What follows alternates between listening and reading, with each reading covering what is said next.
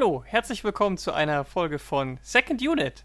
Und diese Folge ist eine Elternzeit-Vertretungsfolge, denn äh, wir sind natürlich nicht das normale, die normale Besetzung für diesen Podcast, aber wer sind wir?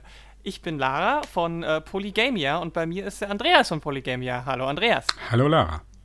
Und wir übernehmen diese heutige Folge als Elternzeitvertretung und äh, wollen mit euch heute über einen ganz bestimmten Film sprechen. Aber bevor wir soweit kommen, erstmal noch ein bisschen was zu uns und Andreas wird, uns, wird euch ein bisschen vorstellen, was Polygamia eigentlich so ist. Hm.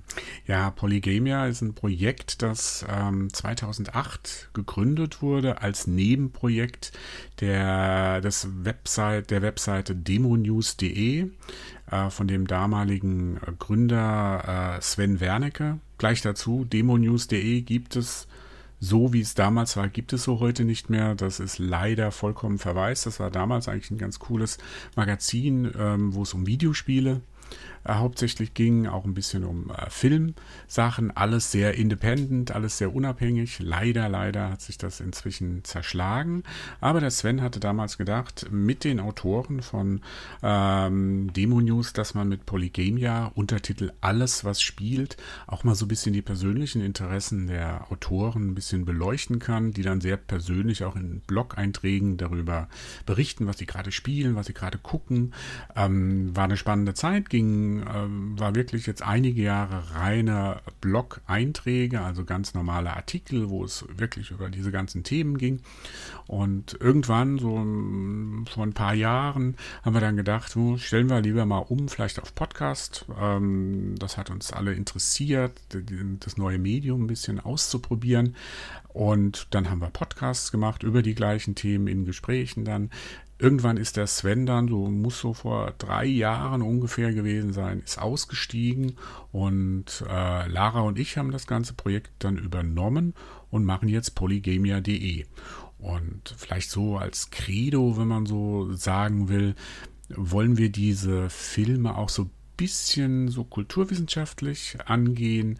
Das heißt, wir analysieren die Filme, blicken ein bisschen über den Tellerrand hinaus. Wobei, wenn ich jetzt sage analysieren, das klingt gleich so hochtrabend, aber es ist eigentlich, ähm, versuchen wir schon, dass wir das Ganze äh, relativ zugänglich machen. Wir wollen hier nicht mit wissenschaftlichen Ausdrücken um uns werfen. Wenn wir das machen, versuchen wir die auch gleich zu erklären. Also wir sind beide ja äh, freie Journalisten momentan, kommen aber, also ich zum Beispiel komme von der Filmwissenschaft, Lara ähm, kommt eher so aus der Germanistik, Literaturwissenschaft und diese diese Erfahrung lassen wir halt bei der Analyse, Analyse dieser Sachen mit einfließen und versuchen halt wirklich dieses ganze, gerade Videospiele und Filme, auch so ein bisschen ähm, nach diesem Kunstanspruch, was ist Kunst, wann ist Kunst, was das hat, was hat das zu bedeuten, was wollte uns der Regisseur oder der Spielentwickler damit sagen, ein bisschen zu äh, beleuchten und ähm, geht manchmal in ganz äh, interessanten Diskussionen. Man sagt uns immer, bei uns immer dazu, wenn wir unterschiedlicher Meinung sind, und das sind wir oft, dann äh, schreien wir uns nicht an über äh, das Mikro, sondern wir versuchen uns mit äh, Argumenten zu widerlegen. Und das gibt ganz interessante, spannende Analysen. Hm, genau. Und ähm, das bedeutet eigentlich auch einfach nur, wir nehmen Popkultur halt genauso ernst wie Hochkultur. Wir erlauben Popkultur genauso wichtig zu sein, genauso viel Aussagekraft zu haben, aber nehmen eben Popkultur auch in die Verantwortung. Wenn sie schon ein ernstzunehmendes Kunstmedium sein möchte, dann muss sie sich dieser Verantwortung auch stellen. Wir sind nirgends irgendwie finanziell zu unterstützen. Das ist ein Projekt, das äh, Non-Profit ist und bleiben soll. Das heißt, wir haben kein Steady, kein Patreon oder sonst irgendwas. Aber es würde uns natürlich immens freuen, wenn ihr den Podcast mögt, das äh, auch auf iTunes kundzutun uns oder uns einfach weiter zu empfehlen. Also eine schöne iTunes-Rezension macht uns glücklich oder ein Kommentar über unsere verschiedenen ähm, Möglichkeiten wie Social Media oder auf der Website ähm, reicht auch schon, wenn ihr einfach nur sagt, es war eine interessante Folge. Ihr könnt aber natürlich auch kritisch mitdiskutieren, wenn euch einzelne Punkte irgendwie aufgestoßen sind oder ihr Dinge anders seht oder wenn ihr noch was ergänzen wollt. Gerne. Und ähm, wir sind auch immer auf der Suche nach Gästen und Gästinnen, die uns ähm, unseren Blick, unseren Blickwinkel erweitern. Wir sind ja nun ähm, nur zwei Leute mit gewissen Vorprägungen, mit gewissen äh, Herkünften und ähm, können natürlich auch nicht das gesamte Spektrum an ähm, Meinungen und Perspektiven abdecken und äh, sind deswegen immer sehr offen. Wir sind auch offen, was Neulinge angeht. Man muss bei uns nicht äh, schon 1000 Podcasts mitgemacht haben oder 1000 Stunden Film oder Games irgendwie begutachtet haben. Man kann auch einfach sehr frisch und neu dazukommen sein mit einer ähm, ähm, mit, einem, mit einem kritischen Enthusiasmus oder sonst irgendwie. Und dann äh, haben wir, nehmen wir euch gerne in die Sendung, auch gerne mit einem Thema, das ihr vorschlagt. So viel zu uns erstmal, mhm. würde ich sagen, oder? Ja, ich glaube, jetzt haben wir alles so abgedeckt, mhm. was uns ausmacht. Genau. So, und äh, was passiert jetzt hier heute? Und zwar äh, das große Thema, um das sich heute alles drehen soll, ist das Thema ähm, Kindheitsfilm. Also das Thema ist uns vorgegeben worden ähm, und wir haben uns der Sache angenommen. Wir haben wirklich ein bisschen hin und her überlegt, weil Kindheitsfilme sind eigentlich nicht so ganz unser Metier, weil erstens sind sie schon sehr lange her hm. und ähm, zweitens sind sie jetzt auch der, bei mir zumindest jetzt nicht so was Besonderes gewesen. Also klar, ich habe halt auch viel Disney-Filme geguckt, so König der Löwen war so eins meiner Highlights, aber ich habe halt eigentlich als Kind auch schon alles geguckt, was mir vor die Linse kam. Und ich meine, alle Kinder äh, meiner und wahrscheinlich auch so, äh, ja, bei, bei dir war es dann vielleicht nicht mehr in der Kindheit, aber meiner Generation definitiv haben Star Wars natürlich als Kind gesehen. Irgendwann irgendwo auf Pro 7 oder so. Ähm, also deswegen haben wir uns überlegt, hm, das ist vielleicht nicht so ganz unser, unser, unser, der, nicht der klassische Weg, dass wir jetzt sagen, ach, das, das ist aber so ein schöner Film als Kind mhm. oder den haben wir damals gesehen, den kann man heute noch sehen. Ähm, und wir haben uns da ein bisschen was anderes überlegt, denn ähm, Andreas hat dann einen Vorschlag gemacht, äh, was ihn in seiner Kindheit doch recht geprägt hat, ohne dass er den Film ganz gesehen hat. Hm. Ja, es ist schon ein bisschen eine schräge Sache. Also ich habe äh, früher schon sehr viele Filme gesehen. Also ich habe auch ähm, Bambi und so äh, die ganzen Sachen. Ich bin etwas älteren Semesters, bin 68 geboren. Äh, ich kann mich auch noch Jetzt gut. Dachte ich schon, du sagst, du bist 68. Nee, Jahre also das, alt. so alt bin ich jetzt auch wieder nicht. Da nee, nee, aber nee. gut gehalten. Nee, nee, 68 geboren und ähm, ich kann mich noch gut erinnern, wie es damals, ich bin in Mainz groß geworden, ähm, was da in den Kinos in den Sommerferien so, so Morgenmatinee-Filme gab, hat man oh, das genannt. Ja. Da ging so um 9.30 Uhr, 10 Uhr gingen die Filme los und die, sechs Wochen lang, die ganzen Ferien, lief da an jedem Tag ein Film. Das waren die ganzen Godzilla-Filme, ähm, oh. das waren die ganzen Bud Spencer, Terence Hill, was es da gab, Olle Kamellen aus den 60er Jahren und so. Aber darum soll es ja nicht gehen. Es soll hier um was äh, ganz anderes gehen. Es ist eigentlich auch keine so schöne Kindheitserfahrung. Ähm, es war, ich habe natürlich auch Star Wars gesehen, also aber das nur nebenbei. Aber noch im Kino. Im Kino, nicht auf Pro 7 oder sowas, ja. Nein, ähm, was ganz anderes. Das war auch Ende der 70er Jahre. Ich muss so ungefähr 10 gewesen sein. Äh, es muss auch zur Fastnachtzeit oder wie man so äh, gemeingültig Faschingszeit oder Karnevalzeit gewesen sein. Jedenfalls war ich alleine zu Hause. Meine Eltern waren unterwegs gewesen. Es war spät ich weiß nicht, ob es war, so 10, 11 ungefähr so. Und es lief das Fernsehmagazin Aspekte. Jetzt kann man natürlich sagen, ein Zehnjähriger, was für ein intellektueller Sack ist das denn, der mit zehn Jahren schon Aspekte guckt? Ähm, nee, ich bin zufällig da gelandet. Und, Natürlich. Äh, da gab es einen Filmkritiker, äh, Kritiker, der auch sehr bekannt war damals, Peter W. Jansen. Mhm. Mm, ähm, sah so ein bisschen aus wie so ein lieber netter Opa, Onkel mit seinem Bart, der da saß. Und er hat in Aspekte einen Film vorgestellt, ähm, den ich mir nie ansehen konnte, weil ich, weil der ab 18 war. Und es war der Film Dawn of the Dead. Zu Deutsch Aha. Zombie. Also von George A. Romero, der Film, der quasi so in den letzten, sag mal, 30 Jahren unser Bild von dem Zombie so geprägt hat. Und ähm, Peter W. Jansen hat viel über den Film erzählt, aber er hat leider auch eine Szene aus dem Film gezeigt. Das ist eine Szene aus dem Film, Ähm, damals war das ja nicht alles so schnell zusammengeschnitten, sondern es war eine Szene, die mehr oder weniger am Stück lief, wie eine Polizei- oder Militäreinheit einen quasi so einen Unterschlupf der Zombies stürmt. Und das war mit allen diesen ich kann mich noch erinnern, wie die da reingestürmt sind, dann kamen die Zombies, dann mussten sie denen da sofort in den Kopf schießen, damit die auch sterben. Es war alles sehr drastisch, sehr direkt, sehr blutig. Und ich kann mich an eine Szene erinnern, wo der Polizist dann hinfällt und verzweifelt nach seiner Waffe greift und so ein Zombie auf ihn zugreift. Und ich weiß gar nicht, ob er es geschafft hat, ihn zu töten. Auf jeden Fall waren das ich weiß nicht, ob es zehn Minuten waren, vielleicht waren es nur drei Minuten. Ähm, diese Minuten haben mich nachhaltig geprägt. Ich hab, würde sogar sagen, sie haben mich traumatisiert. Ich habe monatelang, glaube ich, nicht richtig schlafen können wegen den Sachen. Ähm, meine Eltern, ja, ähm, die haben das auch nicht so ganz. Äh, ich glaube, die hatten dann ein schlechtes Gewissen, dass sie äh, damals gegangen sind, dass ich vor dem Fernseher. Meine Oma, die hätte auf mich aufpassen sollen, die war schon längst im Bett gewesen. Also ganz klassisch diese diese Vorort-Idylle. Äh, wir wohnen zusammen mit den äh, Großeltern, also in dem Fall meiner Oma noch zusammen. Auf jeden Fall hat mich das geprägt in dem Sinn, dass ich ähm, tierische Angst erstmal hatte. Das war so das erste Gefühl vor Zombies. Ich meine, mit Vampiren habe ich mir immer gedacht, mit denen kann man ja reden.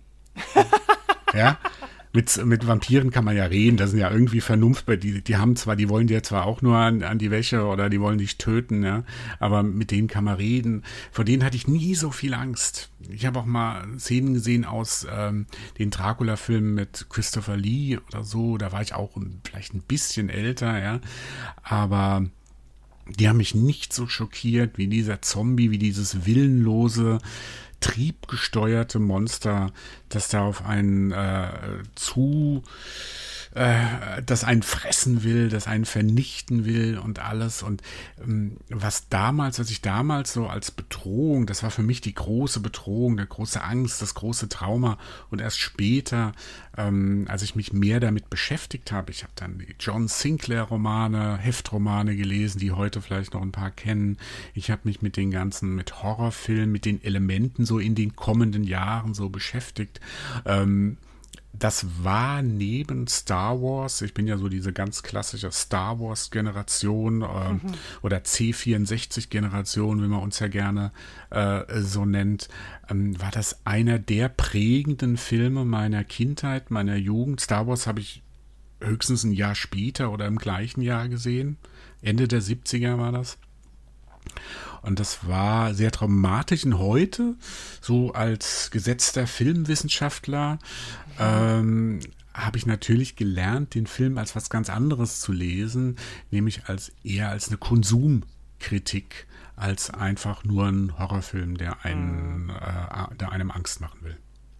Ja, äh, ich hatte, ich hatte ein ähnliches ähm, Erlebnis. Ähm, ich weiß aber nicht mehr genau, wie alt ich war, mit einem anderen Film, der mich aber auch auch ziemlich, äh, ich will nicht sagen traumatisiert, aber schon nachhaltig negativ äh, beeindruckt hat. Und zwar waren wir bei meiner damaligen Großmutter zu Besuch und waren dort im Gästezimmer untergebracht, mein Bruder und ich. Ähm, und äh, da war, stand ein Fernseher in dem Bett, in dem Zimmer, äh, in dem Gästezimmer. Und während unten die Eltern so vor sich hin äh, dingsten und sich unterhalten haben, äh, haben wir natürlich nicht geschlafen, sondern haben heimlich den Fernseher angemacht. Wir haben auch immer schön ausgemacht, wenn wir gehört haben, dass jemand die Treppe hochkam, um nach uns zu schauen. Äh, und was haben wir da geguckt? Alien. Oh, oh, oh. auch, auch ähnlich äh, hart. Ähm, und äh, ich, das war auch nicht so einfach für mich zu verknusen, aber ich meine, Alien, das wurde ja jetzt auch schon äh, hoch und runter diskutiert und äh, wäre jetzt als Kinderfilm auch nicht so geeignet, aber deswegen, ich kann, ich kann mich da sehr, ähm, ja, ich kann das hm. nachvollziehen. Am nächsten Morgen am Frühstückstisch, wie habt ihr euch da verhalten? das weiß ich nicht mehr. Ich, wahrscheinlich war, war ich wie immer sehr still. Hm. Deswegen hat man es mir nicht so angemerkt. Hm. Aber, aber ja, ich, ich glaube, mein Bruder hat irgendwann dann angefangen, diesen, diesen, ähm, diesen Pseudo-Move zu machen, da wenn man den äh, einen Arm aus dem T-Shirt rausnimmt und unter das T-Shirt so macht, dann kann man so tun, als würde da ein Alien rausbrechen. Mm. Und damit hat er mich immer erschreckt. Mm, ein böser Junge. Ja, ja, mein Bruder war, war schon ein sehr neckischer Typ.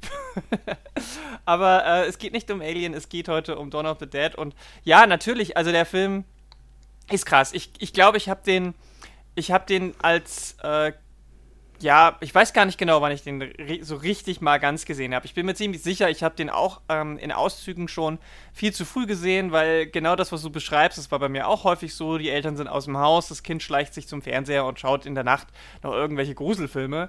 Und da habe ich bestimmt auch mal Auszüge davon gesehen, weil manche Szenen davon sind einfach so in meinem Kopf drin, äh, dieses, dieses Einkaufszentrum und so weiter. Ähm, also ich glaube, das ist so ein, das ist dadurch, dass es halt damals auch schon so hohe Wellen geschlagen hat, wurde er wahrscheinlich auch relativ häufig gezeigt, könnte ich mir vorstellen im mhm. Fernsehen.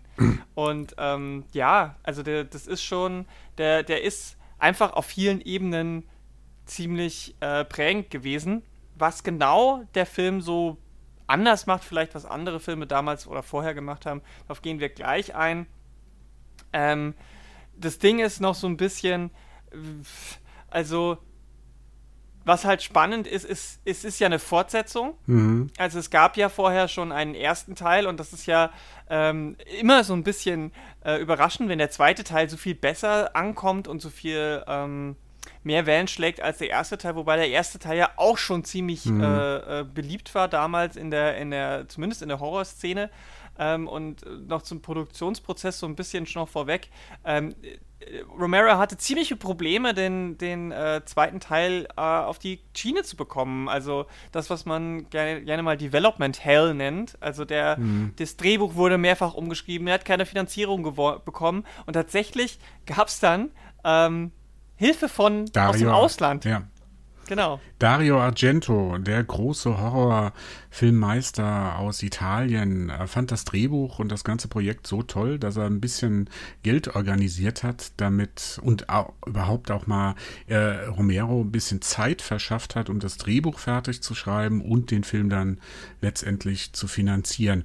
Aber bevor wir jetzt so ähm, groß über ähm, das ganze Projekt, das Drumherum, mhm. die Deutung und so.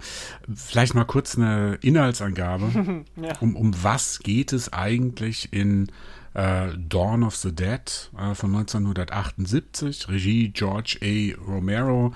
Ähm, die Darsteller, die mitspielen, das sind alles Leute, die man heute kaum noch kennt. David Amge, Ken Faree, Scott H. Reiniger, Galen Ross, Tom Savini. Tom Savini kennt man vielleicht. Der spielt in dem Film nur eine ganz kleine Rolle als Rocker. Aber das ist der Mann, Tom Savini, wenn man sich mit dem Splatter-Kino der 70er, 80er, 90er, würde ich fast nicht mehr so sagen, äh, beschäftigt. Das war der Maskenbildner, der die alle zum Leben äh, der die Untoten zum Leben erweckt hat. ähm, aber keine bekannten Darsteller, alles sehr indie, das Ganze. Kein großes Studio, das war alles sehr ähm, Word of Mouth, alles so ein bisschen so Mundpropaganda, wie dieser Film populär und erfolgreich wurde und äh, Fortsetzungen auch noch nach sich gezogen hat, ein ganzes Genre begründet hat. Aber fangen wir von, von Anfang mal an. Ähm, George A. Romero ist der Kopf hinter dem Ganzen. Der hat 1968 den Film The Night of the Living Dead gedreht. Zu Deutsch Die Nacht der lebenden Toten. Ein Schwarz-Weiß-Horrorfilm. War ganz praktisch, da musste man mit den Bluteffekten nicht so ähm, äh, viel Aufwand betreiben. Im Grunde genommen ist es so ein Belagerungsfilm, wenn man so mhm. will. Eine bunt zusammengewürfelte Truppe von Menschen muss sich während einer Zombie Pandemie, wie man es nennen will. Also die Toten kommen plötzlich zurück, fressen die Menschen auf. Der Name Zombie interessanterweise fällt in dem ganzen Film Die Nacht der lebenden Toten überhaupt nicht. Ich glaube, es sind Ghouls, die sie mhm. genannt werden, aber es sind die Zombies, die man später dann auch in Dawn of the Dead kennt. Ähm, die kommen äh, zurück und sie müssen sich dem Ganzen erwehren. Es hat eine sehr düstere, ein sehr düsteres, böses Ende. Das Ganze interessant dabei ist, dass die Hauptfigur in Die Nacht der lebenden Toten ein Schwarzer ist. Hm. Und das ist schon sehr ungewöhnlich, auch für 1968, wo ja so ein bisschen das hm. New Hollywood ähm, so hochkam, ist sicherlich auch nur möglich gewesen, weil es ein kleiner Indie-Film war. Schwarz-Weiß-Film, Night of the Living Dead, damit fing eigentlich alles an. Die Fortsetzung jetzt Day of äh, Dawn of the Dead, ich war schon eins zu weit, ähm, Dawn of the Dead, ähm, den wir hier in Deutschland als Zombie kennen, beziehungsweise man kann ihn kurz ein bisschen beschreiben als den ähm, äh, Einkaufscenter-Zombie-Film, ähm, mhm. spielt in dem gleichen Universum. Also es ist wirklich so, die, die Zombies sind immer noch da, es ist Kriegszustand und ein paar Überlebende äh, retten sich in ein Einkaufscenter, in einen großen Einkaufscenter, wo sie sich mit Waffen versorgen können, wo Nahrung ist, den sie gut absichern können. Und das sind, glaube ich, vier ähm, vier das, die da unterkommen und eigentlich ein paar Monate ganz friedlich, wenn man so will, da leben. Ähm, aber dann kommt eine Rockerbande die durchbricht quasi die ganzen äh, Sicherheitszonen, die Absperrungen, die Zombies kommen rein, die äh, Rocker machen sich einen Spaß aus diesen Zombies, ähm, spielen mit denen, töten die, wie sie wollen, sie fühlen sich sehr äh, übermächtig und hauen dann irgendwann ab, aber die äh, Männchen, die wir so lieb gewonnen haben, die haben jetzt das Problem, dass sie sich entscheiden müssen. Wollen sie hier durchkämpfen? Ähm, wollen sie hier weiterbleiben? Aber es geht natürlich alles schief. Die, sie müssen am Ende fliehen. Es gibt zahlreiche Opfer. Freunde müssen ihren äh, äh, wiederkehrende, ihre wiederkehrenden Freunde als Zombies töten. Andere opfern sich ähm, für das Ganze und am Ende fliehen die letzten beiden Überlebenden mit einem Hubschrauber, der kaum noch Treibstoff hat, einer ungewissen Zukunft entgegen. Mhm. Und diese ungewisse Zukunft endet dann quasi in wo es dann noch mal weitergeht ähm, mit äh, den teilweise mit den Figuren, mit der Geschichte. Es gibt noch Land of the Dead, Diary of the Dead, ähm, aber gerade so diese ersten drei Night of the uh, Living Dead, Dawn of the Dead und das ist die große Zombie-Trilogie, auch wenn die anderen inhaltlich da mit äh, spielen, sind das die drei Filme, die auch insbesondere den Ruhm von George A. Romero als den Erfinder des modernen Zombies ähm, begründet haben. Genau. Und äh, das Interessante ist auch, weil man muss oder soll, was heißt man muss, man sollte diese drei Filme auch so als Einheit begreifen, weil sich un, innerhalb dieser drei Filme äh, thematisch auch einiges mhm. dreht. Und deswegen ist es wichtig, dass man äh, auch immer wieder vergleicht bei Dawn of the Dead, wie war es vorher und wie ist es dann hinterher bei dem ersten und bei dem dritten Teil, auch wenn die Filme natürlich für sich selbst stehen. Also es sind keine, die Filme enden jetzt nicht mit diesem klassischen Cliffhanger, wo man dann weiter äh, fortsetzt und ähm, am Ende des, des ersten und des zweiten Teils ähm, ähm, ist zwar, ne, kann man schon sagen, relativ offen, aber es ist jetzt nicht dieses klassische offene Cliffhanger-Ende, mhm. äh, wo, man, wo man dann äh, weiß, okay, ich muss in zwei Jahren wieder ins Kino gehen. Also es ist ein bisschen, ähm, ist ja auch noch ein bisschen eine andere Zeit gewesen, aber es war halt auf, auf einigen Ebenen durchaus auch ähm, ungewöhnlich in vielen äh, Aspekten. Und wenn wir jetzt einfach mal äh, deswegen, also über den Cast hast du schon ein bisschen was gesagt. Die Leute, die da drin vorkommen, die sind danach auch nicht mehr so wirklich in Erscheinung getreten. Äh, die meisten haben vielleicht noch drei, vier Filme gemacht und das war's. Manche haben ein paar mehr gemacht, aber die waren alle nicht so besonders ähm, hm. groß oder erfolgreich. Also ähm, das ist, ist auch bei Horrorfilmen jetzt nichts Ungewöhnliches, würde ich sagen. Weil mit Horrorfilmen, gerade mit Zombiefilmen, wird man jetzt nicht unbedingt, äh, so, gerade zu der Zeit auch, nicht weltberühmt, sag ich mhm. mal ähm, war ja auch damals nicht unbedingt ein, ein, ein Genre, was jetzt total hoch gelobt wurde von, den, von der Fachpresse und von dem Feuilleton. Mhm. Ja, also es, äh, dieser ganze Film wurde sehr kontrovers aufgenommen. Für, für die einen war es einfach nur eine Gewaltorgie. Mhm. Ähm, und man muss ja dazu sagen, da, da wurden ja wirklich Kannibalismus-Szenen explizit mhm. gezeigt. Also wie die Zombies ähm, da quasi andere Menschen, denen die Gedärme rausreißen. Ich weiß nicht, wie explizit ich jetzt hier werden kann. Also es war Blut. Wir reden ja über Kindheitsfilme, da hören ja nur Erwachsene zu. ja, nee, aber ich will doch nicht zu, zu sehr ins Detail gehen. Also es ist sehr, es ist sehr, sehr blutig. Es ist für, wirklich lange draufgehalten. Genau, es ist fast schon, äh, wenn man heute so, es gab ja auch ein Remake Dawn of the mhm. Dead äh, von Zack Snyder, der wesentlich stylischer ist, wesentlich ähm, ja, stilistisch, also sehr, sehr verfremdet, das, äh, nicht verfremdet, aber das Ganze, ich will nicht sagen Videoclip-Ästhetik, aber das alles sehr, sehr aufwendig inszeniert. Dahingegen ist halt Dawn of the Dead fast schon ja, naturalistisch, ähm, hm. bisschen, hat so, hat so leicht, ganz leicht so einen Dokumentarfilm-Touch. Ja, also ja. ganz, also es ist kein Dokumentarfilm, keine Semi-Doku oder so, hm, aber es hat so ein bisschen so diesen Touch, wenn die Kamera so lange drauf hält, man diesen Zombies zuguckt, wie sie die, ähm, äh, wie sie die Menschen auffressen. Und das hat mhm. natürlich mhm. auch schon so ein bisschen die Kritik, die es beim Splatter-Film immer gibt, bei, mit vielen Gore-Effekten, ähm, dass es so ein bisschen wirkt, so selbstzweckhaft. Ja, mhm. das ist um diesen. Und ich, mir kann keiner erzählen, dass die alle danach, da als sie den Film gedreht haben, komm, jede Szene hat eine tiefere Bedeutung, jede Szene ist Konsumkrieg. Da war schon auch so ein bisschen Spaß an der Anarchie, an, an, dem, ja. an, an dem dabei, die Leute zu schockieren, zu provozieren. Und es hat halt wunderbar funktioniert bei ein paar Leuten. Also wenn ich mir jetzt hier gerade, also Wikipedia, katholische Filmkommission für Deutschland sagt, ekelerregender, naturalistischer Horrorfilm, ja. Oder äh, andere sagen wieder, perfekt inszenierter Schocker. Also es ist, es, es gab da irgendwie so dazwischen, gab es wenig. Es gab zahlreiche Schnittfassungen von mhm. dem Film. Ähm, ich glaube, die Fassung, die man heute sieht, es gibt eine lange Fassung und alles Mögliche. Es gibt unterschiedliche Musik, ähm, äh, von den Filmen. Ähm, ich glaube, das, was man heute sieht, ist so dieser klassische Zombie, den man heute sehen kann. Da kriegt man auch diese klassische Zombie-Packung.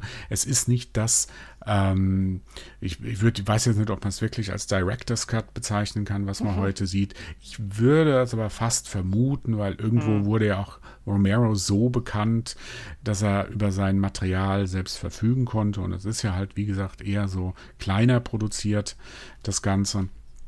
Aber es gab auf jeden Fall äh, viele Diskussionen um den Film.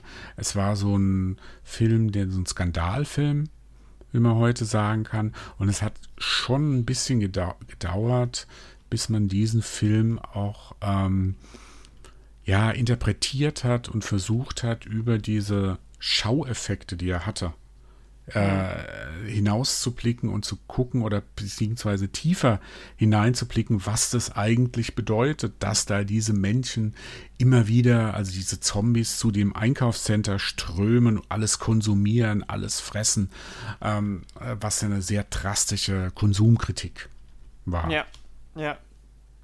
Ja, und ich meine, ähm, das ist ich meine, die, die, die, diese, diese Untoten-Thematik und das äh, Ganze ist natürlich, ähm, da, da gibt es da gibt's mehrere thematische Sachen, auf die dieses ganze Zombie-Ding allgemein äh, mhm. bezogen werden kann. Äh, du hast schon die Vampire vorhin mhm. angesprochen. Mhm. Alle, alle Untoten oder, oder Sachen, die irgendwie immortal sind oder sowas, sind natürlich immer auch eine, eine Reflexion von unserer eigentlichen Sterblichkeit oder die Angst, was passieren kann eben mit unserem sterblichen Körper, äh, Überresten, wenn wir einmal gestorben sind. Und gibt es ein Leben nach dem Tod? Wie kann das aussehen? Ist das was Natürliches? Ist das was auf dieser Welt? Da spielt natürlich auch diese ganze Untoten-Thematik mhm. mit rein. Ja, ich hatte vor ein paar Jahren für Polygamia ein Interview geführt mit dem Filmwissenschaftler äh, Professor, inzwischen ist er Professor, Professor Markus Stiegelecker der sich ja sehr stark mit den Grenzbereichen des Films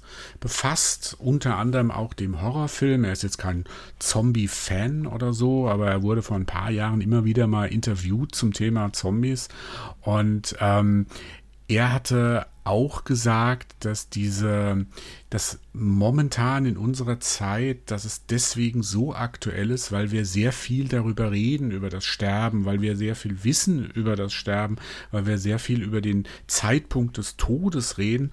Und er hat auch nochmal klargestellt, wie sich das Ganze so verändert hat, wie wir die Zombies sehen, wie die mhm. sich im, im, im, Film, in der Filmgeschichte äh, so entwickelt haben und wo halt jetzt der Unterschied ist zu den früheren Zombies vor 1968 und den Zombies, die danach kamen, die man heute kennt und die sich dann auch noch weiterentwickelt haben. Man muss halt ganz deutlich sagen, dass dieser Begriff Zombie, da, da kann man schon drüber streiten, ob das, was wir heute als Zombie äh, bezeichnen, wirklich ein Zombie ist, weil wenn man mal zurückgeht, geht das zurück ins 18. Jahrhundert, in ähm, die äh, Voodoo- Priester in Voodoo-Religion, ähm, wo es eigentlich darum ging, ein Zombie ist ein verfluchter Mensch, der wiederbelebt wird und dann quasi als willenloser Diener seinem Herrn oder seiner Herrin dient.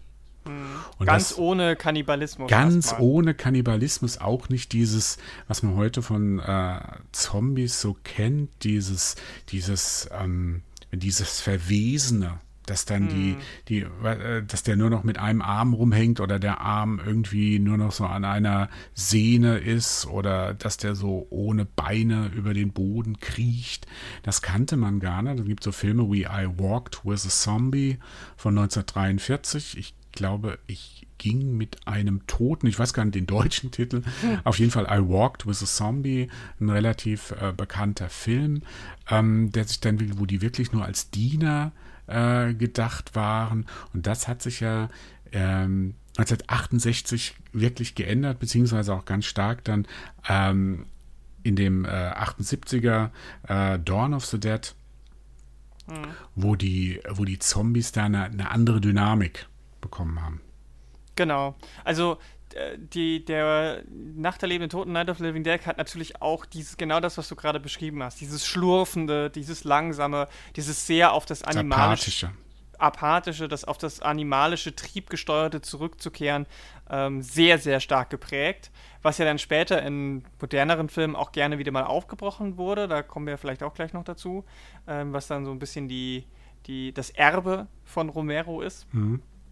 Und ähm, ja, also diese Art von Zombie ist schon sehr spezifisch. Und es ist, also die, vielleicht sollte man wirklich heutzutage eher von Untoten sprechen als von mhm. Zombies. Mhm. Ähm, weil genau das eben in Romeros äh, Trilogie durchaus ähm, noch eine, äh, ja, wie soll ich sagen, ein bisschen eine aufgeladenere ähm, Thematik hat. Ne? Also du hast vorhin auch schon gesagt, wer, äh, die Hauptfigur ist, ist, eine, ist eine schwarze Person und ähm, im ersten Teil und jetzt in Dawn of the Dead geht es um Konsumkritik und ähm, äh, da wird natürlich, also diese, dieses Sinnbild vom ähm, ja, wie soll ich sagen, vom willenlosen Konsumenten oder hm. von der von der Willen von der von der äh, äh, ja nicht nur willenlos, sondern auch so ja Kapitalismus äh, äh ähm, vom Kapital vom Kapitalismus Trieb gesteuert äh, äh, diese dieses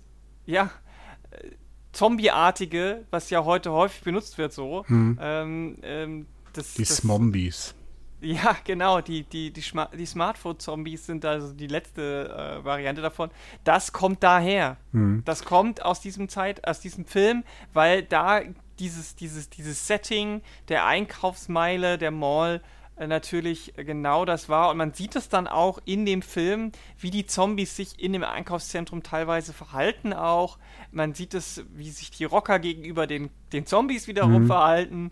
Ähm, es, geht, ja. es geht um Konsum. Also das ist ein bestimmendes Thema. Ob das jetzt der Konsum am ganz unteren Ende des, des Menschen ist, des Kannibalismus, oder ob es halt jetzt wirklich um äh, materielle Güter geht. Ich meine, da, das, kommt immer wieder in dem Film. Das sind auch schon bei den vier Guten sag ich mal, bei den vier Männchen, die man da von Anfang an verfolgt, die äh, lassen ja auch erstmal, zu Deutsch gesagt, die Sau raus, als sie da allein in dem, ähm, in dem Einkaufscenter sind. Ja. Da genießen sie ja auch, dass sie auf einmal die ganzen Sachen haben können, die sie vorher sich nicht leisten konnten. Weißt du, teure Kleidung, was weiß ich. Sie können an Geld rankommen, ja, egal ob das jetzt irgendeinen Sinn macht, aber sie können rankommen, ja. Weil sie es einfach nie hatten. Ja. Fühlt sich einfach gut an. Ja, mhm. und ähm, das lässt sie halt auch vergessen, in was für einer Situation sie sind. Der, also dieses Vergessen der Realität, der, mhm. der Probleme, das ist ja auch ein Bild, das schickst du die Leute, weißt du, dieses Brot und Spiele, lenkst du die, die Leute ähm, genug mit Sachen ab, dann äh, erkennen sie nicht die gesellschaftlichen Probleme, erkennen sie nicht die politischen Probleme und die ganzen mhm. strukturellen Probleme, die wir in unserer Gesellschaft haben. Und da ist der Zombie eigentlich nur das, das triebgesteuerte Beispiel. Das sind später die Rocker, die kommen, denen sowieso alles egal ist, die nur, nur wie, um ihren Spaß zu haben, da durchziehen. Ähm, und egal, vollkommen asozial sich verhalten. Das sind alles Bilder, die dieser Film transportiert, die man aber leicht übersehen kann, wenn man sich zu sehr von, den, von dem Genre ablenken genau. lässt. Und man muss halt wirklich dazu sagen, wenn wir auch bei uns so Polygamia oder so ist auch so, so ein typischer Spruch, der da immer wieder kommt. Es gibt nicht nur Unterhaltung.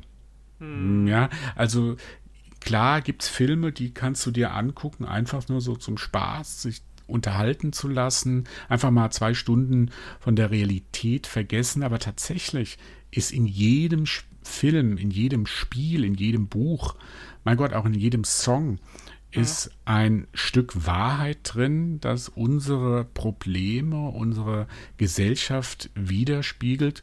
Und das ist halt auch in diesem Horrorfilm auf eine sehr drastische Weise dargestellt, wo man fast schon sagen kann, das ist, wenn man die, diese brutal, diese Effekte sieht, das ist nicht nur schon gar nicht mehr ein Horrorfilm, sondern fast schon eine Gesellschaftssatire hm. auf das Ganze. Ähm, das ist halt gerade in diesem Dawn of the Dead sehr ausgeprägt. Das ändert sich später mit den anderen Filmen ein bisschen, aber gerade dieser Dawn of the Dead ist halt auch eine sehr gute Parabel oder Bild Kapitalismus, Kritik am Kapitalismus, an der Konsumgesellschaft, alles zu konsumieren, ohne drüber nachzudenken. Ja, also wenn man nochmal fast. Ja. Genau, genau. Also der Kapitalismus-Trieb, der uns auch so eingeimpft wird, wenn man das nochmal mit dem ersten Teil vergleicht, zum Beispiel, wo es ja äh, um, ist ja quasi der Prototyp des Home Invasion Thrillers quasi. Mhm. so, ähm, und da ging es halt wirklich noch um den eigenen persönlichen Raum, so, ne? Du bist in einer Hütte, hausähnlich eingerichtet. Und jetzt der zweite Teil verlagert es in das größere Haus und das ist das Einkaufszentrum. Und das ist ja die scheinbar heile Welt, so, ne? Mhm. Also du hast ja auch gesagt, die äh, haben dann einen Exzess erstmal und leben sich aus und fühlen sich wohl. Aber dieser Schein kann natürlich nicht lange halten. Hm. Und man kann natürlich jetzt sagen, wen oder was äh, repräsentieren da jetzt die, die, die Rocker? Du hast ja gesagt, es wäre die unsoziale Tendenz der Menschheit, aber es könnte natürlich auch einfach ähm, die Willkür sein, die dann äh, irgendwann kommt und äh, ähm, diese heile Welt zerstört. Aber eigentlich sind sie ja nur so ein bisschen das Einschlupfloch für die Zombies, die ja die ganze Zeit draußen vor der Tür sitzen. Und ähm, dieser Eskapismus, sei es jetzt der persönliche Eskapismus oder der ähm, manipulative von gewissen äh, sozialen äh, Dominanzschichten, sei es Politik oder Wirtschaftsbossen, die dann sagen, äh, wenn jemand sagt, hier, aber hier ist eine so soziale Ungerechtigkeit, sagen die, aber guck mal hier, die neue Konsole. Mhm. Ähm, also ich finde, was diesen Film immer noch, warum wir auch so ein bisschen drüber sprechen, ist, dass, es, dass der heute noch total aktuell ist mhm. in seiner Thematik. Also sei es jetzt dieses ähm, Exzess und das Plündern, was wir ja aktuell auch wieder in, in politischen Kontexten haben, dann sei es die, die, die, dieser exzessive Kapitalismus, der ja immer noch da ist äh, und der ja auch zu sehr viel vehementen Problemen geführt hat, gerade gesellschaftlich. Also mhm. man kann ja auch sagen, die Zombies sind nicht die Bedrohung an sich, sondern die Zombies repräsentieren die breite Masse der Unterschicht, die sich irgendwann eben so ähm, zurückgedrängt fühlt und die so entmenschlicht wurde,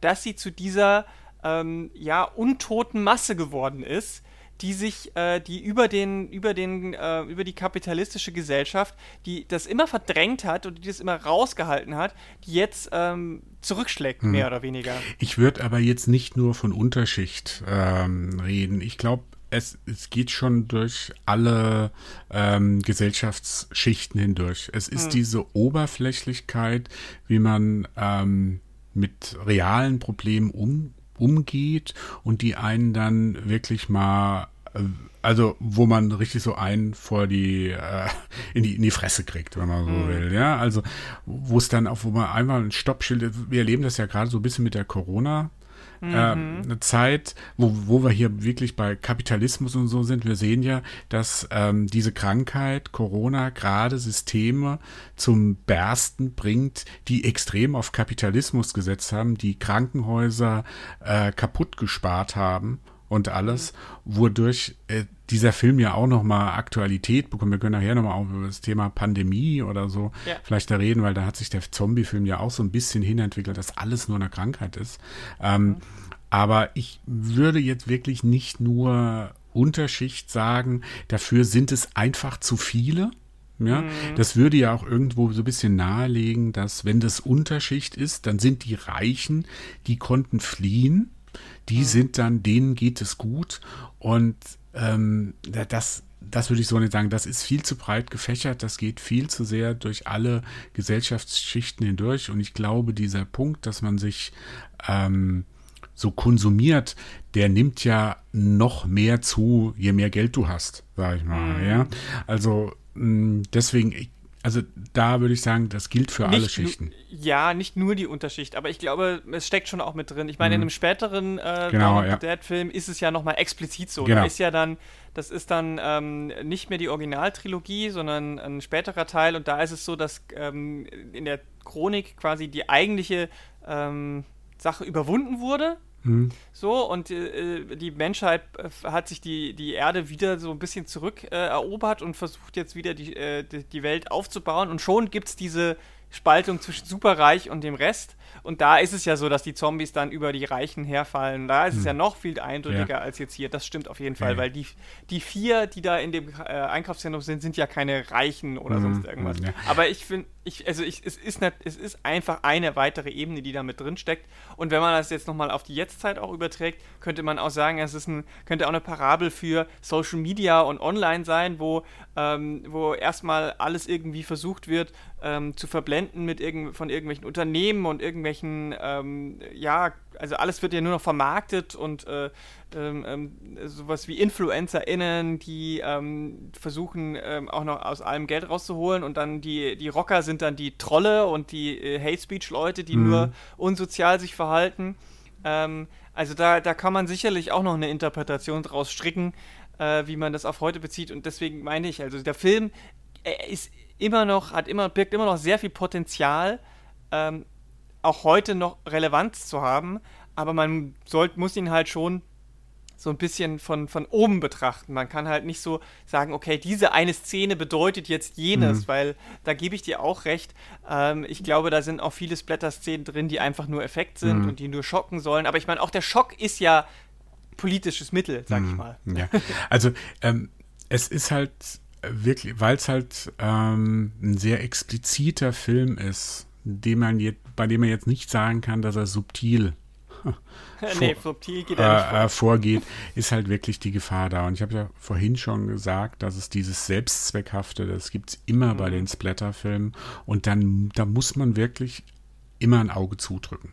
Nicht, mhm. nicht zwei Augen zudrücken, sondern ein Auge zudrücken. Aber man muss sich immer bewusst machen, dass diese Filme aufgrund auch in der Zeit die ja. sie entstanden sind. Also wenn man jetzt die Ende der 60er von Night of the Living Dead ansieht, das war so die Zeit des New Hollywood, Veränderung in Hollywood, veränd gesellschaftliche Veränderung, Vietnamkrieg und alles, wo Amerika oder die USA von ziemlich vielen äh, gesellschaftlichen Umwälzungen betroffen war, die auch noch Ende der 70er Jahre war ja auch noch so, also man kann ja wirklich noch sagen, dass Zombie so, so, so in den Ausläufern des New Hollywood ähm, gedreht wurde. Ich glaube, es war noch vor Heaven's Gate, den man ja so allgemein hin als das Ende von New Hollywood ähm, bezeichnet.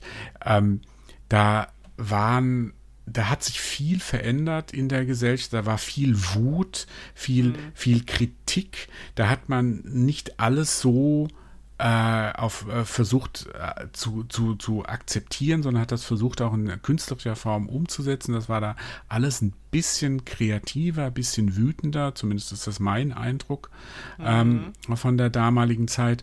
Und man muss diesen Film auch sehr als wirklich als Metapher sehen. Genau wie man irgendein Märchen, das man früher äh, gehört hat, äh, wo es einfach darum ging, dass die Hexe die zwei Kinder äh, gefangen nimmt und die Kinder dann fliehen wollen. Das ist, da steckt mehr drin. Da geht es auch da um Entnabelung, um Bindungs- äh, oder um äh, Bindungsängste und so weiter. Ähm, das sind Sachen, die man erst erkennt, wenn man wirklich von diesen einzelnen Szenen weggeht und auch mal ein bisschen auf das Gesamte guckt.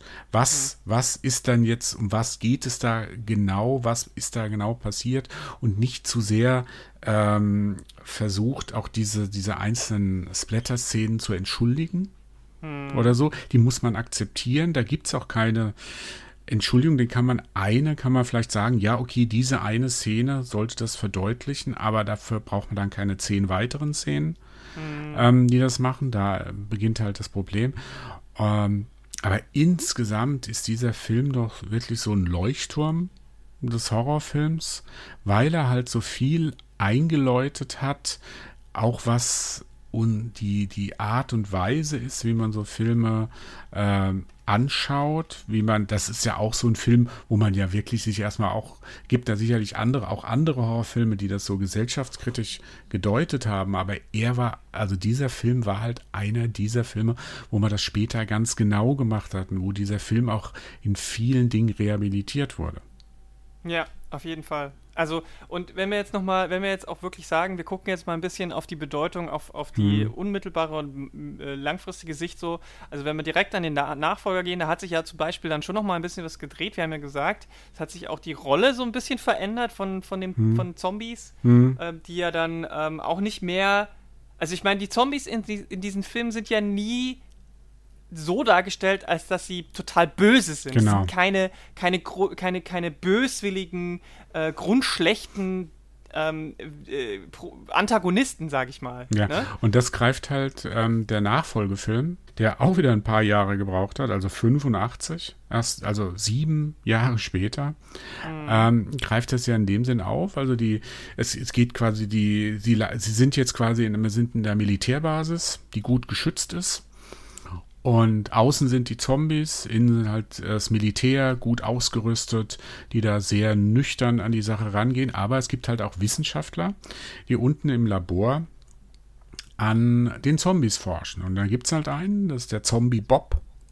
Der wird wirklich so von einem Art Dr. Frankenstein für seine Zwecke missbraucht. Und das, und das ist so der Moment, wo auch so ein bei dem, bei dem Betrachten das oder bei dem, bei wie man so ein Zombie, ich bleibe jetzt mal beim Begriff Zombie und sage jetzt mal nicht lebender Tote, weil wir nähern uns jetzt wieder dem Begriff Zombie, hm. dem ursprünglichen, ähm, wo man dem Sympathie entgegenbringt. Man, man hat fast so das Gefühl, da ist ein, so ein Laborratte oder so ein hm. Laborhund, der gequält wird. Und das stellt der Film auch so dar. Dieser Zombie ist nicht der Böse. Der Böse ist der Dr. Frankenstein, sage ich in dem Fall, der ja. diesem ähm, Zombie wehtut, versucht ihm weh zu tun, tun, alles im Dienste der Wissenschaft, aber es ist das erste Mal, dass man da so merkt, dass hier vielleicht nicht, ich will jetzt nicht sagen eine Evolution des Menschen, aber eine andere Daseinsform sich entwickelt hat. Und diese, dieser Bob der schlägt ja nachher zurück. Ja, man hat, er, er kann ausbrechen und er, ich weiß gar nicht, ob er selbst den Wissenschaftler tötet oder andere Zombies, aber dann hat man wieder diesen Punkt, weil er wird ja, brauchst, er sollte ja irgendwie dem, dem Wissenschaftler in einer gewissen Form dienen. Hm. Wo wir wieder bei dieser Ursprungsform ähm, des Zombies sind. Und am Ende ist es dieser Sklave, der ausbricht und sich an seinen Peinigern rächt. Und da haben wir wieder so einen revolutionären Gedanken, der dabei ist, aber auch wieder diesen Sklaven. Und dadurch sind wir wieder bei diesem willenlosen Diener. Und die schlagen jetzt zurück. Und das wird sich dann auch weiter, wird weitergehen. Das geht dann in Land of the Dead zum Beispiel. Da ist wirklich so dieser, dieser Umschwung, da gibt es wirklich so eine, ich will nicht sagen eine Zombie-Kultur, aber da mhm. gibt es auch quasi so Hierarchien innerhalb, mhm, der, Zom genau. inner, innerhalb den, der Zombies. Und ähm, da hat sich, da sind zwar auch Menschen, unsere Protagonisten sind auch da immer noch Menschen, aber es hat sich geändert, wie wir diese Zombies sehen. Die sind dann nicht mehr so diese Horrormonster, dieses, dieser, ähm, dieses, dieses triebgesteuerte Monster, vor dem wir einfach nur Angst haben müssen, sondern mhm. wir müssen auch erlernen, mit denen zu leben. Ja, vor allem ähm, ist es eben nicht mehr so, du hast ja vorhin gesagt, mit Vampiren kann man noch reden, mhm. so, äh, mit Zombies nicht. Und da verfließt dann langsam immer mehr auch die Grenze zwischen Mensch und Untoter. Also es, da geht es ja dann auch ganz viel um das Thema Empathie und ähm, äh, äh, da, Moral. So, was, was kann man denn eigentlich äh, einem anderen Wesen antun, das ähm, ersichtlicherweise ähm, ja schon irgendeine Art von Bewusstsein hat ähm, und, und also da geht es auch viel um, um eben durch diese Experimente und so weiter. Da, da, da wird eine ganz große Ethikdebatte auch aufgemacht, meiner Meinung nach. Und ähm, deswegen ist das, ist, das, ist das interessant, was das sich für, wie sich das auch entwickelt hat und was dann aber in der nachfolgenden, äh, in, in, den nachfolgenden Generationen an Zombie- und Untotenfilmen rausgezogen wurde. Denn in der Regel wurde eben nicht das genau nicht rausgezogen, sondern rausgezogen wurde nur diese Bedrohung. Hm. Ähm, die würde zwar immer wieder anders konnotiert und, mit, und, und, und, und äh, es wurde anders damit umgegangen. Ähm, die, das Einzige, was vielleicht so ein bisschen damit rausgezogen wurde, ist dieser Wissenschaftsaspekt. Denn ähm, in den nachfolgenden äh, Filmen wurde es ja echt, du hast es vorhin, wir haben es vorhin auch schon angedeutet, wurde ja immer mehr dazu tendiert, ähm, äh, zu sagen, wo, woher kommt dieses Zombie-Ding? Und hm. dann wurde fast immer dann gesagt, ja, das ist eine Krankheit, das ist ein Virus. So. Hm. Und natürlich kann man da auch kann man da fortsetzen, die Kapitalismuskritik. Kapitalismus ist eine Krankheit, Virus, klar, kann man so machen. Aber es ist natürlich auch gleichzeitig so ein Hang, ähm, das Unerklärliche erklärbar zu machen. Mm, ja, das hat auch damals äh, Markus Stiegelecker in dem Interview gesagt. Ähm, man versucht, das Unerklärliche zu verwissenschaftlichen. Die, mm. Das wird alles so rätselhaft. Ich meine, wenn man mal bedenkt, ähm, die Catchphrase von äh, Dawn of the Dead war, wenn in der Hölle kein Platz mehr ist, kommen die Toten auf die Erde zurück. Das ist mhm. sehr metaphorisch, sehr mystisch, sehr, sehr kryptisch, mhm. sehr und vor allem unglaublich beängstigend. Ja, wenn mhm. in der Hölle kein Platz mehr ist. Was bedeutet das, wenn in der Hölle kein Platz mehr ist? Wir haben so viele Menschen getötet, die alle in die Hölle kamen. Ja, ja. Dass, dass da, dass sie alle hochkommen. Das ist unglaublich, eine unglaublich beängstigende ähm, Vorstellung. Die wird in dem Film interessanterweise gar nicht mal so thematisiert. Hm. Ja, genau. das ist wirklich nur die Catchphrase. Die, ich weiß auch gar nicht, ob das im international genauso war. Ich kann mich halt noch so wahnsinnig daran erinnern, auch mit meinen persönlichen Erlebnissen. Aber das war der Spruch, mit dem der Film in Deutschland angepriesen wurde. Hm. Und man hat halt immer weiter versucht, dieses, diese, diese, dieses Ganze, dieses Unerklärliche, zu, äh, da eine wissenschaftliche Begründung dazu zu geben. Das ist wohl am populärsten, würde ich fast sagen, in äh, 28 Days Later hm. dargestellt worden, ähm, wo es ja, äh, wo einer äh, plötzlich in, in glaube ich, ins Koma fällt, dann wacht er auf und dann ist auf einmal die Welt untergegangen. Ja. Und überall sind die Menschen zu Zombies geworden. Im Grunde auch der Anfang von The Walking Dead ist ja ähnlich. Ähm, beide versuchen, also beide, der eine der Film und äh, beziehungsweise die Fortsetzung und dann die Serie Walking Dead versuchen das Ganze ja so eher auf so einer wissenschaftlichen äh, Seite. Das ist halt der Versuch, generell die Tendenz in unserer Gesellschaft komplexe Zusammenhänge oder zusammen oder Dinge, die wir nicht erklären können, gleich äh, versuchen, so einer einfachen Begründung zu geben, das ist halt eine Grippe oder das ist halt irgendeine Pandemie, die da war, irgendein Virus, der da uns äh, zugrunde gerichtet hat. Ja, genau. Wobei das ja auch wirklich ganz interessant ist, weil ähm, auf der anderen Seite, wie wir ja auch gerade jetzt wieder merken, ist ähm, die, die Also das Ganze als Virus zu bearbeiten, äh, macht das Ganze anscheinend doch nicht so viel einfacher zu ertragen, mhm. Äh, wenn, man, wenn man sich aktuelle Sachen anguckt. Denn die diffuse Angst vor einer Pandemie, vor einem Virus und sei es jetzt ähm, so, sowas wie eine Art Grippevirus oder sei es eben der Zombie-Virus, ähm, der ja noch viel, viel, viel krasser und schlimmer ist und viel schneller infektiös sich fortbereitet und äh, so weiter. Ähm, scheint ja die, die, die Menschen äh, nicht unbedingt äh, einfacher damit umgehen zu lassen, sondern sie suchen auch da dann noch einfachere Antworten in Verschwörungstheorien und so weiter. Und äh, im, im Bereich Zombie-Mythos gibt es da ja auch ganz viel. Hm. Ne? Also ähm, auch, auch der Zombie-Mythos äh, ist äh, eng verbunden mit der einen oder anderen Verschwörungstheorie. Und ähm, deswegen ist es halt auch interessant, dass der Versuch, etwas Unerklärliches erklärer, erklärbarer zu machen, nicht immer wirklich funktioniert hat. Gerade nicht bei den Untoten. Ähm, natürlich, also man hat, man hat gemerkt, okay, die, die klassischen Untoten, die da so langsam sind und immer nur so äh, machen oder so, die verlieren an ihrem Angstpotenzial, an ihrem mhm. Horrorpotenzial. Mhm äh, weil wir aufgrund unserer technischen Fortgeschrittenheit natürlich auch damit viel einfacher umgehen können. So. Ähm, äh, man, könnt, man, mit, mit, man, kann mit die, mit, man kann der Sache einfacher Herr werden. Also hat dann zum Beispiel 28 Days Later einfach gesagt, okay, die sind halt einfach überhaupt nicht langsam und sturfen, sondern die rennen mhm. äh, so schnell sie können. So. Mhm. Und ähm, äh, du musst auch nicht mehr gebissen werden, sondern das reicht, wenn du irgendwie mit dem Blut in Kontakt kommst äh, oder mit dem Sabber oder was auch immer. Also du musst nicht mal einen Biss haben, sondern das reicht schon ein kleiner Tropfen Blut. Ähm, also da, da wurde dann versucht, die Bedrohung auf diese Art und Weise wieder anzuziehen.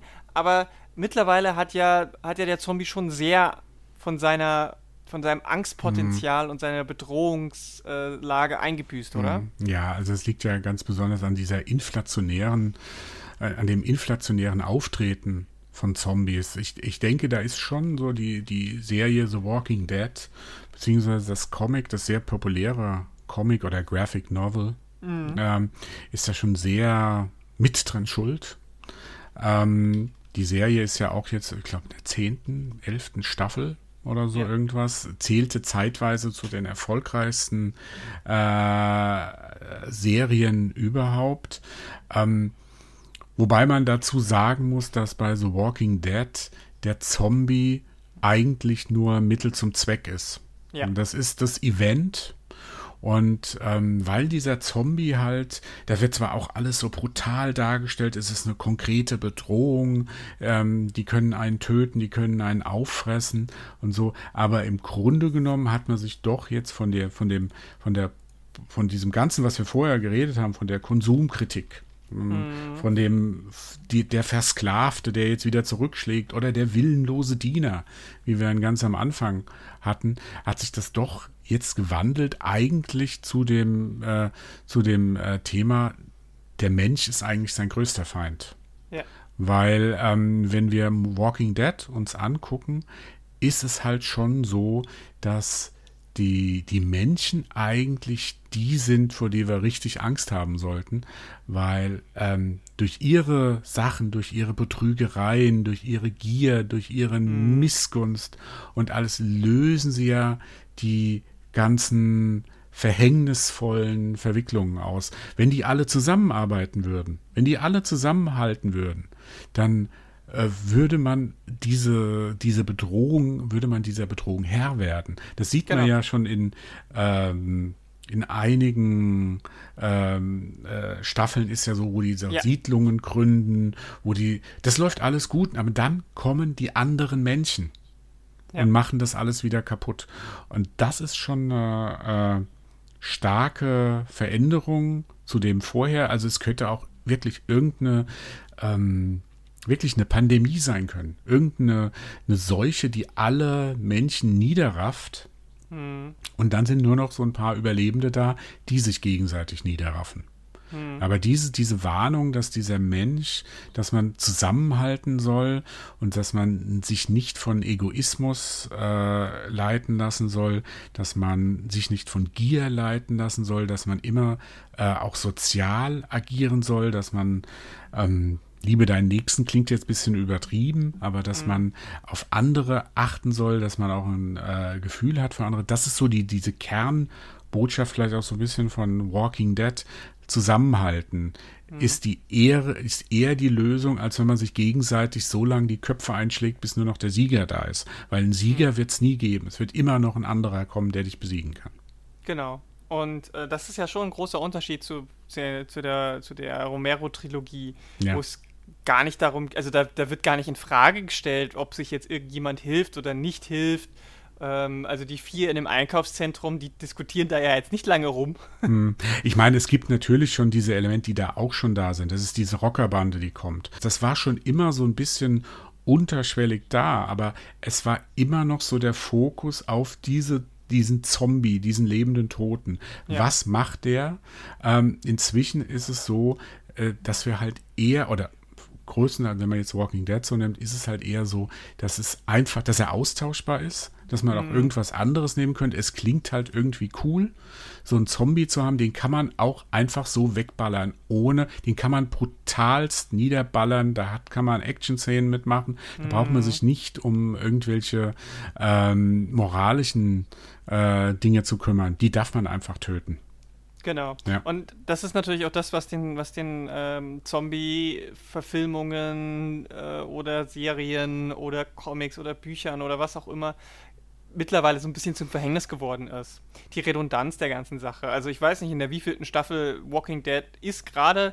Ich habe irgendwann, glaube ich, nach der fünften oder sechsten Staffel aufgehört, als dieser Negan auftrat ähm, weil es dann für mich einfach wirklich immer wieder das Gleiche war ähm, und mir, da, mir das Ganze nichts mehr Neues erzählt hat und ähm, diese, diese, diese Redundanz ist natürlich irgendwann dann auch spürbar äh, in der, in der Zombie-Thematik an sich, weil, sie, weil, sie, weil man sich dann irgendwann doch daran abgearbeitet hat. Mhm. Und wenn sie vor allem austauschbar sind, dann müssen es halt auch keine Zombies sein. Mhm. Und ähm, da kann es dann eben auch, weiß ich nicht, äh, kann es Aliens sein oder irgendwelche Tiermutanten oder je, wie bei äh, The Last of Us zum Beispiel sind's ja, ist es ja eine, ein Videospiel, äh, also nur dazu also das, gesagt, weil wir ja, ja, eigentlich ja. Äh, ist ja ein Filmcast, ja.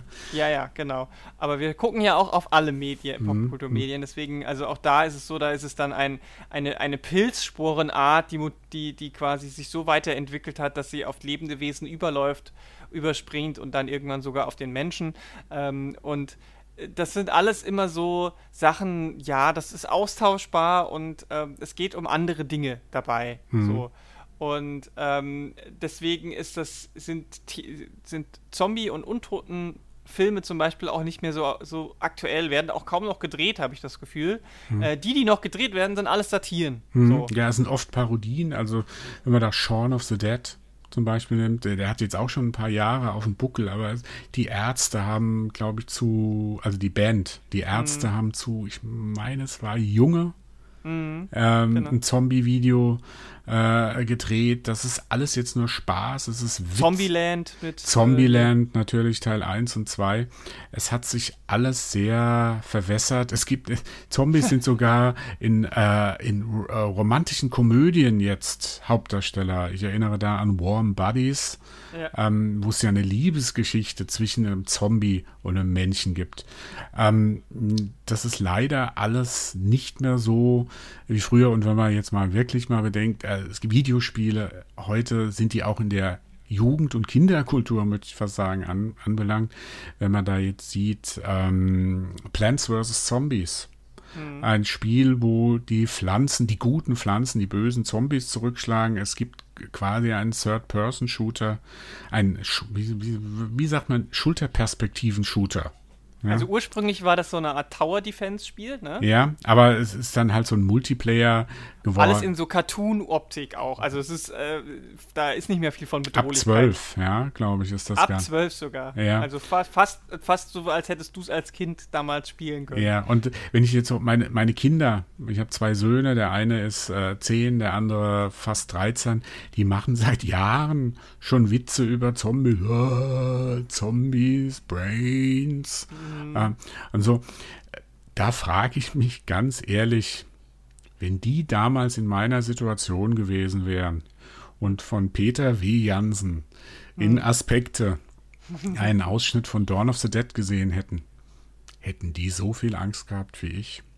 Wahrscheinlich nicht mehr.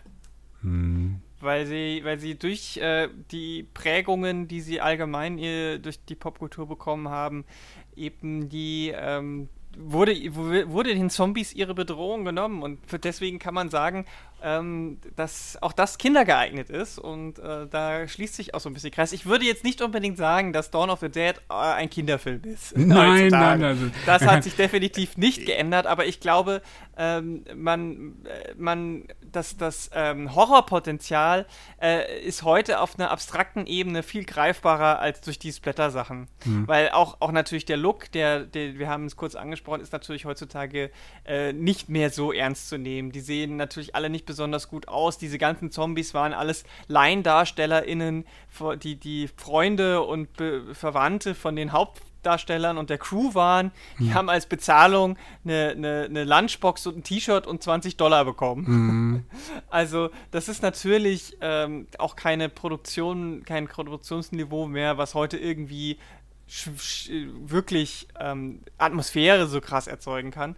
Aber ich glaube, es steckt noch genügend drin, um äh, den Film auch heute noch ähm, interessant zu halten für Leute, die halt äh, über das hinaus, über das Gezeigte hinaus äh, sich mal Gedanken machen. Ja, wollen. ich, ich finde halt wirklich schade, dass diese gesellschaftskritische ähm, Ansatz, der da in vielen Dingen war, und ich glaube, die Romero-Trilogie, dass das so ein bisschen verloren gegangen ist. Es hat sich sicherlich verlagert in andere Sachen, ähm, aber wodurch es ein bisschen austauschbar wurde. Ich meine, ich finde immer noch lustig diese, die, die Parodien, die darauf sind. Wenn man halt die ganzen Zombie-Filme gesehen hat, dann kann man umso mehr ähm, darüber lachen.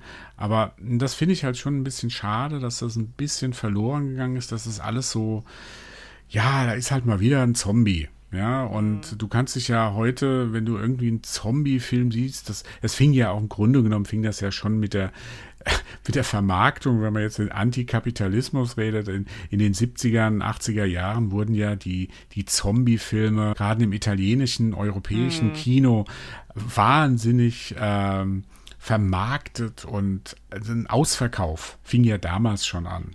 Ja. Mhm.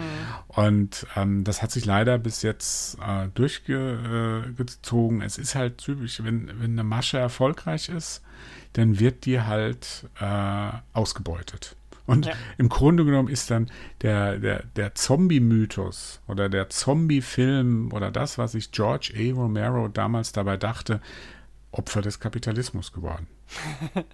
Und das ist schon ein bisschen perfide in sich selbst. Irgendwo ist das schon äh, Satire in sich selbst so. Mhm. Ähm, wenn, wenn die Kapitalismuskritik der, dem Kapitalismus zum Opfer fällt, dann äh, hat der Kapitalismus wohl den längeren Atem gehabt, sag ich mal. Oder ist der einzig wahre Untote, den man einfach nicht klein kriegt. Man weiß mhm. es nicht. Ich übrigens ist mir auch gerade eingefallen, dass mein allererster Artikel 2014, als ich zu Polygamia gestoßen bin, äh, die Überschrift trug: Zombies go home.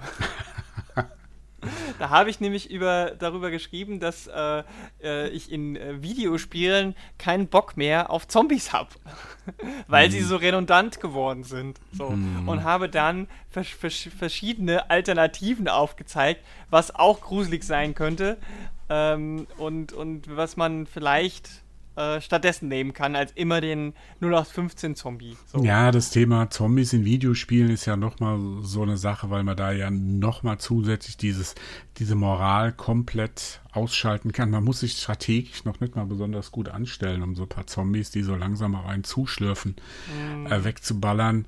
Ähm, ich denke, der Days Gone zum Beispiel jetzt zuletzt ja. oder natürlich äh, The Last of Us, wobei man dazu sagen will, das ist ein ganz anderes Thema, da fange ich jetzt nicht damit an, dass äh, The Last of Us 2 ähm, wirklich da im Grunde genommen zwar auch wieder darum geht, dass der Mensch sein mhm. größter Feind ist, aber das ist halt nochmal eine, eine ganz andere, ganz andere, ganz andere Baustelle, die wir jetzt vielleicht nicht hier vertiefen wollen, weil das nee, würde zu das weit müsst, das müsst ihr dann äh, bei uns auf Polygamia nachhören, wo wir demnächst natürlich ähm, auch da zu diesem Spiel einen, einen ausführlichen Podcast machen werden. Ähm, das wäre doch dann schon ein guter Anknüpfungspunkt, äh, um zu uns rüber zu rutschen.